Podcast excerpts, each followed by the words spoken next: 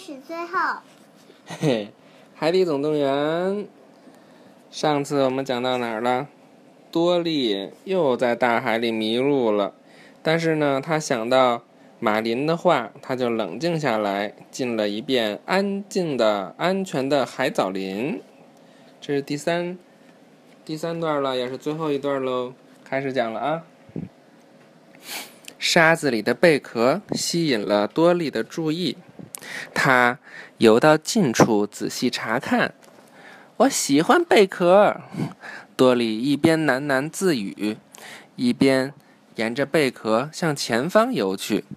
这些贝壳延伸的终点是一个建在轮胎里的家。多利游到轮胎附近的时候，他发现有许多条贝壳铺成的路，从这里通向四面八方。多利到处看了看，确定这里没有鱼。突然，他看到远处出现了两个身影，多利激动的快要喘不过来气了。那是他的爸爸妈妈。他们也看见了多利，马上冲过来，把他紧紧的抱在了怀里。很久以前，他们就开始用贝壳铺路了。他们相信多利一定会找到家的。你知道你为什么能找到我们吗？妈妈说：“因为你记得，你用你自己的方式，令人惊奇的多利的方式，记住了自己的家。现在。”多利又想起了他另外的家人马林和尼莫。在卡车上的马林和尼莫看见多利在另一个水箱里，实际上那是经过伪装的汉克。对不起，通过伪装呀，就是本来他不是这样，可是他，他就把自己，比如你看，他就把自己的尾巴上弄一个多利的样子，这就叫伪装。那那那那这个汉克是谁呀？汉克不是那七条腿的章鱼吗？那这是谁呀？这不是也是汉克那章鱼吗？对呀，可是他把他的尾巴有一条尾巴上弄了一个小鱼多利的样子。汉克内内疚地说：“我试图抓住它，却把它弄丢了。”这时候，工作人员关上了卡车的后门。与此同时，多利正在想办法到那辆卡车上去。这，那就这个是汉克，然后这是其他人装扮的汉克。这个就是汉克，这是还放了一个假的像多利的一个样子的，可能是一个玩具。然后呢？然后让别人以为他是多利呀，他就是这个工作人员。让工作人员以以为这汉克是多利，小多利。对。他用鲸语呼喊：“韵儿，多利，你怎么了？”韵儿问。“哦哦哦！”贝利用他的回声定位功能探测外面的情况，他就在研究所外面。咱们跳出去吧。韵儿很害怕，担心的大叫：“我可跳不出去！”贝利发誓一定会帮助他。于是他们立刻越过围墙，跳进了大海里。贝利和韵儿刚好落在了多利和他的父母面前。咱们必须截住那辆卡车，多利着急地说。“哦哦哦！”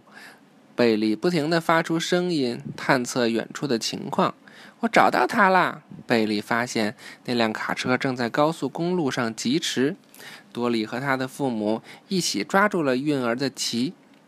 多利大喊一声：“追！”卡车。向着大桥驶去，一群可爱的海獭慢慢吞吞地游到了桥边。多利他们浮出了水面，正好看到卡车从远处驶来。如果有办法阻断交通就好了，贝利说。阻断交通？多利一边嘟囔着，一边焦急地想想办法。有办法了！他兴冲冲地游向那些海獭。多利开始实施他的计划，韵儿把他抛向空中，再轻轻地弹到桥上。同一时间，海獭们爬上大桥，排成长队，挡在了路中央。多利安全地落在了一只海獭的爪子上。他朝周围看了看，努力回想他的计划，必须让车辆停下来，阻断交通。拥抱派对开始了，多利和海獭们互相拥抱在一起。所有路过的车辆都停了下来。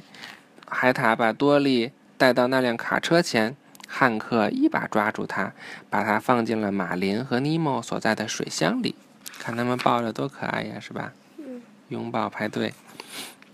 我不要离开我的家人，多利说。三条小鱼紧紧地拥抱在一起，享受着团聚带来的幸福。马林知道接下来该怎么做。喽喽喽喽，他朝着天空大喊。贝基听到了召唤，叼着水桶出现了。马林和尼莫刚一跳进水桶。贝基就飞走了，他们把多利和汉克留在了卡车上。贝基把马林和尼莫放进大海，又赶紧返回去接多利。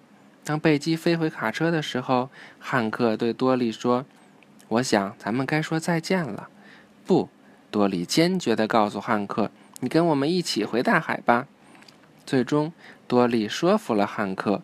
可就在他们准备逃走的时候，司机把后门关上了，汉克很无奈，他想要放弃了，多利却没有，总会有办法的。他说：“多利注意到卡车顶部有个通风口，于是他们从通风口钻了出去。